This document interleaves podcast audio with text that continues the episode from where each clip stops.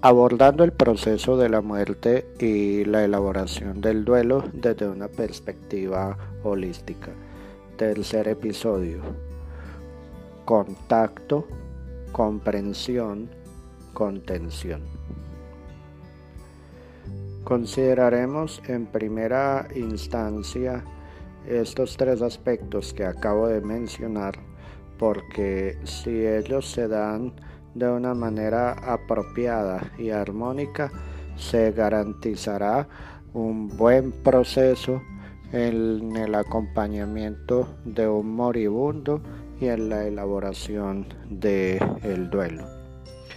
Pero bien, que no es solamente porque esto suceda, sino porque también garantiza una buena calidad de vida. Y quiero ponerte en un escenario eh, analógico y comparativo para que comprendamos el valor de estos aspectos. Cuando vemos un bebé, eh, independiente de que sea propio o ajeno, él inspira ternura y de alguna manera es como el instinto de nuestra especie por conservar ese bebé, ese cachorro, tenerlo en las mejores condiciones. Y esto implica entonces un muy buen contacto, no solamente físico, estimulando los sentidos físicos, sino una expresión de nuestro afecto, de nuestro sentimiento, de nuestra emoción y de, nuestra presencia espiritual que se traduce como amor hacia ese ser. Eso pues garantizará un buen desarrollo. Pero bueno, pasemos ya al otro extremo que del ciclo de la vida que es la muerte. Es exactamente lo mismo. La vida es como todo ese proceso en el cual si cultivamos un adecuado contacto para generar una buena confianza y una apertura al mundo, generando valor a la presencia de cada individuo, muy posiblemente esto llevará como consecuencia a que cuando se acerque el momento de asumir el proceso de la muerte y la muerte misma, este proceso será muy diferente.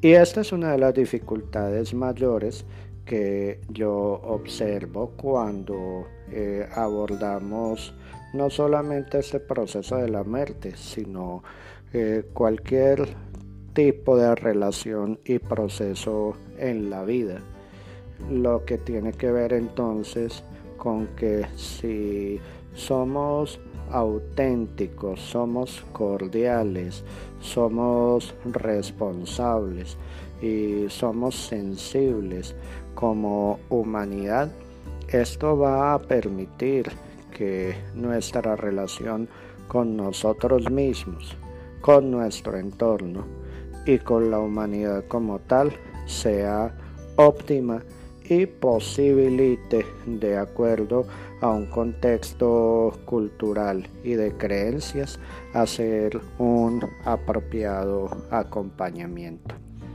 Entonces, en este momento te invito a que cierres los ojos por un momento, respires lento y profundo y tomes conciencia de tu contacto con el mundo y tu realidad a través de los sentidos físicos, de los cinco sentidos físicos de tu respiración. Siente cómo entra lenta, profundo el oxígeno a tus pulmones y renueva esa chispa de la vida que se impulsa y se expande a través de cada latido del corazón. Visualiza cómo te llenas de luz y da gracias a la vida por haberte acogido y por tener la posibilidad de acogerla. Este es un buen comienzo para hacer el proceso de la vida.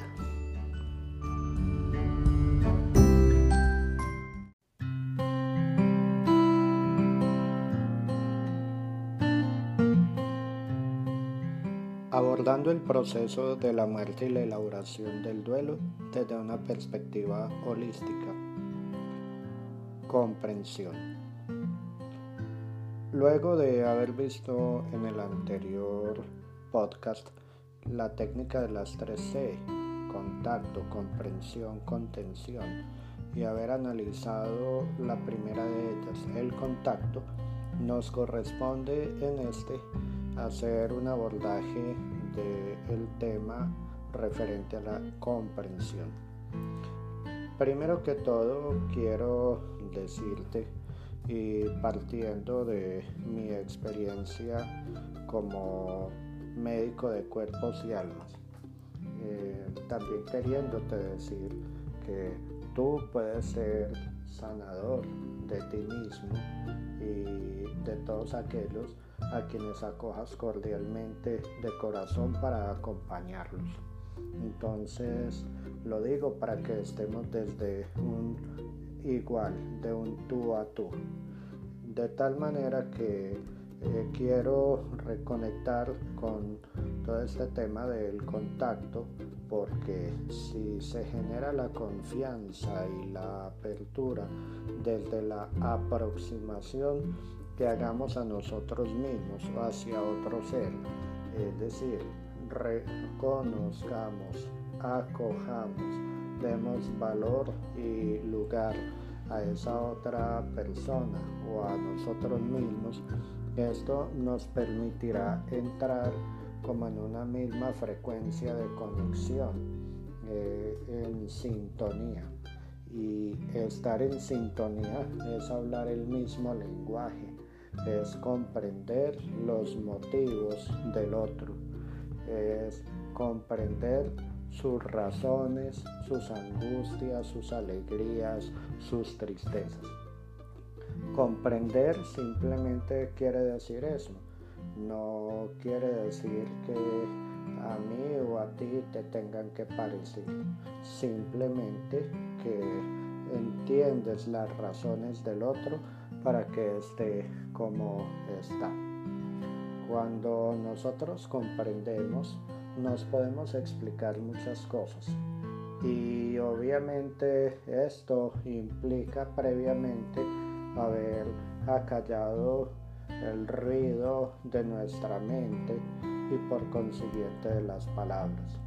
Escuchamos más que hablar y en este orden de ideas muchas veces es mucho más potente en un proceso de acompañamiento en, la muerte y en la elaboración del duelo estar en silencio que decir muchas cosas. Si tienes que decir, di lo que tengas que decir, pero que surja realmente desde ese pleno contacto, desde esa plena sintonía y comprensión de lo que la persona que está por fallecer está viviendo o comprensión del entorno familiar, porque también hay que acompañar e intervenir ese entorno familiar. Y desde allí simplemente decir, te comprendo y te acompaño de corazón, como mínimo. Si te surge un pensamiento, una palabra sabia, atendiendo a ese sabio interior que habita en tu corazón, pues exprésalo, no hay ningún problema. Y realmente esto la familia y el moribundo lo agradecen mucho. Por tanto, te invito nuevamente a que cierres tus ojos y hagas conciencia de tu presencia aquí y ahora respirando lento y profundo, llevando firme como la conciencia expresada como luz a tu cabeza y a tu corazón.